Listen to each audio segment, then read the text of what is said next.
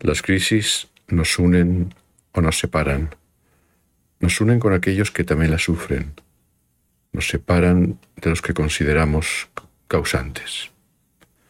El populismo aprendió pronto que inventar culpables podía ser una estrategia para generar unión ante el enemigo declarado. De alguna forma, la pandemia ha introducido una variante en esta teoría clásica, porque ante el enemigo común del virus asesino se ha producido el temor de que el otro, que también la sufre, puede ser el peligro para mí. Nos nace el impulso del aislamiento, de la separación, del individualismo, una crisis donde todos podemos ser enemigos. Este puede ser el umbral de un nuevo desamparo.